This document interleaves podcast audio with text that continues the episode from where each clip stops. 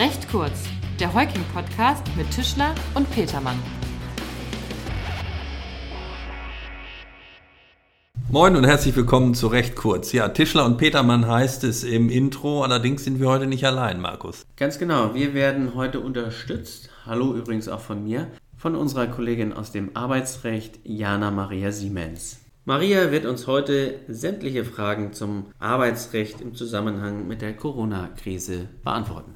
Na, hoffentlich. Hallo Maria, schön, dass du da bist. Hallo ihr zwei, ich freue mich dabei zu sein und dann hoffe ich mal, ich kann euch heute sämtliche Fragen auch beantworten. Ja, Maria, die Schreibtischlampen bei euch Arbeitsrechtlern brennen ja in letzter Zeit noch länger am Abend. Dann erzähl doch mal, was habt ihr für Themen auf dem Tisch? Vor allen Dingen interessiert die Unternehmen zwei Dinge. Einmal, wie organisiere ich als Arbeitgeber die Arbeit in diesen sehr besonderen Zeiten? Stichwort Homeoffice. Wie schütze ich meine Mitarbeiter auch gesundheitlich? Und der andere Themenkomplex ist das Thema Kurzarbeit, Kurzarbeitergeld und ja, aktuelle gesetzliche Entwicklungen. Was ist neu? Was muss der Arbeitgeber beachten? Okay, das sind ja einige Themen. Fangen wir mal mit der Arbeitsorganisation an. Das Stichwort Homeoffice ist ja im Moment in aller Munde. Dazu vielleicht noch, Maria, gibt es einen Anspruch von Arbeitnehmern auf Homeoffice oder kann der Arbeitgeber frei entscheiden, seine Mitarbeiter in Homeoffice zu schicken? Ja, Tim, es wirkt tatsächlich so, als ob jeder Arbeitnehmer einen Anspruch darauf hätte, jetzt im Homeoffice zu arbeiten, einfach weil so viele Arbeitnehmer gerade im Homeoffice sind. Tatsächlich ist es aber arbeitsrechtlich nicht so, dass man einen Anspruch darauf hat, im Homeoffice zu arbeiten. Das hängt ganz vom Arbeitsvertrag ab und auch in manchen Betrieben gibt es ja Betriebsräte und in dem Zusammenhang kann es auch Betriebsvereinbarungen geben, die das Thema Homeoffice regeln. Das heißt, da muss man erstmal reinschauen und gucken, ob tatsächlich ein Anspruch auch auf Homeoffice besteht oder nicht. Okay, das bedeutet dann, dass selbst wenn es einem Arbeitnehmer möglich ist, seine Tätigkeit aus dem Homeoffice auszuüben, der Arbeitgeber ihm diese Möglichkeit nicht gewähren muss. Das ist in der Tat so. Also grundsätzlich muss ein Arbeitnehmer auch weiter zur Arbeit kommen, obwohl er eigentlich lieber im Homeoffice arbeiten würde. Trotzdem gibt es natürlich viele Arbeitnehmer, die Befürchtungen haben und die auch Angst vor Ansteckungen haben. Und für die ist der Arbeitgeber schon auch gehalten, Vorkehrungen zu treffen. Also ähm, er hat eine gewisse Schutzpflicht auch gegenüber den Arbeitnehmern, damit er sie gesundheitlich auch nicht gefährdet. Also verstehe ich es richtig, dass solange es keine generelle Ausgangssperre gibt und auch äh, Busse und Bahnen noch fahren, der Arbeitnehmer grundsätzlich verpflichtet ist, am Arbeitsplatz zu erscheinen. Was ist denn, äh, wenn äh, Symptome bei Kollegen aufgetreten sind oder vielleicht bereits Kollegen im Büro erkrankt sind? Ja, auch da ist der Arbeitnehmer grundsätzlich weiterhin verpflichtet, zur Arbeit zu kommen und auch seine Arbeitsleistung ganz normal zu erbringen. Die Ausnahme ist natürlich, wenn es berufliche Tätigkeitsverbote gibt. Zum Beispiel nach dem Bundesinfektionsschutzgesetz. Okay, soweit verstanden. Was ist aber, wenn es im Unternehmen krisenbedingt einfach nicht mehr genug Arbeit gibt? Dann kommt das Thema Kurzarbeit ins Spiel. Vorausgesetzt, der Arbeitgeber hat schon alle anderen Maßnahmen zur Abfederung des Arbeitsausfalls vorgenommen, wie zum Beispiel Überstundenabbau. Genau. Vielen Dank, Tim. Zurück zur Kurzarbeit. Das ist genau für die Unternehmen relevant, die einfach nicht genug Arbeit haben für einen gewissen Zeitraum und Teile der Belegschaft oder manchmal auch alle nicht mehr in dem Umfang beschäftigen können wie bisher.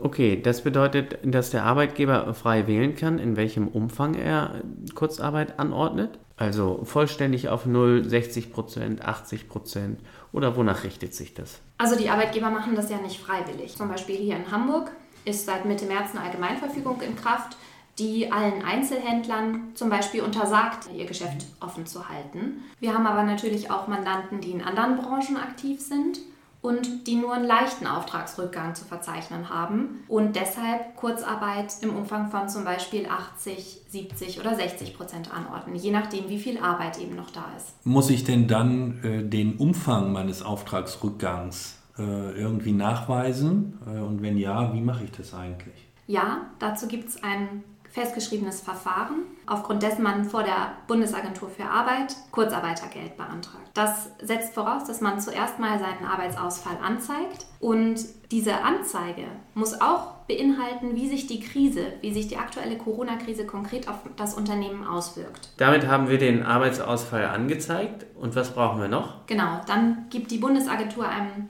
Im Idealfall unverzüglich eine Rückmeldung. Das dauert derzeit allerdings ein bisschen länger, da muss man ein bisschen Geduld haben. Und dann stellt man den eigentlichen Antrag auf Kurzarbeitergeld. Über welchen Zeitraum sprechen wir? So, Pi mal Daumen? In normalen Zeiten reden wir hier von wenigen Werktagen. Aktuell kann es leider mehrere Wochen dauern. Naja, das ist bei der Fülle der Anträge ja auch kein Wunder, ne? Ist klar, Markus. Lass uns mal zum Kurzarbeitergeld kommen. Damit soll der Verdienstausfall für die Reduzierung der Arbeitszeit ausgeglichen werden. Ja, Markus, ist klar. Die Frage ist, wie hoch ist das? Grundsätzlich beträgt das Kurzarbeitergeld 60 Prozent des ausgefallenen Nettoentgelts. Wenn man allerdings ein oder mehrere Kinder hat, beträgt es bis zu 67 Prozent. Allerdings ist immer wichtig, dass das Kurzarbeitergeld nur den ausgefallenen Teil der Arbeit betrifft. Wenn man also noch arbeitet, bekommt man für den Teil der Arbeit sein reguläres Arbeitsentgelt und nur für den ausgefallenen Teil diese 60 oder 67 Prozent vom Netto. Tim, hast du das verstanden und kannst uns hierzu mal eine Beispielrechnung geben? Ja, ich rechne noch. Vielen Dank. Ja, zur Not gibt es dafür auch eine Software. Okay, aber jetzt mal Spaß beiseite. Kann bzw. muss der Arbeitgeber seine Mitarbeiter zunächst verpflichten, Urlaub zu nehmen, bevor er Kurzarbeitergeld beantragen kann? Da kommt es ein bisschen drauf an, über welchen Urlaub reden wir hier. Ist das Urlaub aus dem Vorjahr, sogenannter Resturlaub, dann muss der grundsätzlich schon genommen werden vor der Kurzarbeit. Wenn Urlaub schon beantragt und genehmigt wurde, dann bleibt es grundsätzlich auch dabei. Für den Zeitraum gibt es dann keinen Anspruch auf Kurzarbeitergeld. Okay, und wie ist es mit dem noch nicht beantragten Urlaub für das aktuelle Jahr? Da kann der Arbeitgeber schon darauf hinwirken, dass der Arbeitnehmer den Urlaub noch nimmt. Er hat auch ein gutes Argument an seiner Seite, nämlich der Arbeitnehmer bekommt ja 100% seines Geldes weiter während des Urlaubs. Okay, anordnen kann ich es aber nicht als Arbeitgeber einseitig. Das geht nur unter engen Voraussetzungen. Okay, denken wir mal ein paar Monate weiter. Das führt doch dann aber unter Umständen zu der misslichen Situation, dass ich zwar mit Kurzarbeitergeld aus der Krise gekommen bin, dann aber im zweiten Halbjahr möglicherweise nur noch Arbeitnehmer habe, die einen vollen Urlaubskalender haben. Das kann natürlich passieren. Daher sollte der Arbeitgeber darauf hinwirken, dass wenigstens ein Teil des aktuellen Urlaubsanspruches vor oder während der Kurzarbeit genommen wird. Okay, so viel dazu. Jetzt hat aber der Gesetzgeber kürzlich doch in Bezug auf die Sozialversicherungsbeiträge weitere Erleichterungen für Unternehmen geschaffen. Genau. Neuerdings können Arbeitgeber beantragen, dass die Sozialversicherungsbeiträge von der Bundesagentur erstattet werden. Im Rahmen der Kurzarbeit. Genau, das gilt nur für die Dauer der Kurzarbeit. Und außerhalb der Kurzarbeit gibt es aber auch Erleichterungen. Ja, das stimmt. Außerhalb der Kurzarbeit gibt es die Möglichkeit, dass die Sozialversicherungsbeiträge gestundet werden. Wobei auch da vorrangig andere Fördermittel beantragt werden müssen. Okay, Tim, ich glaube, dann haben wir es, oder? Recht kurz. Und nicht recht lang. Genau. Sind damit alle eure Fragen beantwortet? Für heute ja und wenn nicht, dann gucken wir auf www.heuking.de. Super. Das ist vorbildlich. Vielen Dank fürs Zuhören. Schön, dass du da warst, Maria. Vielen Dank, Maria. Danke fürs Gespräch. Hat Spaß gemacht. Tschüss, bis bald. Ciao. Bis bald.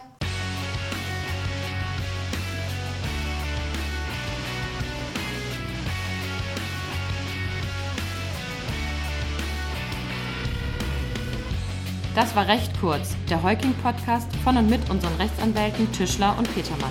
Sie erreichen uns unter heuking.de.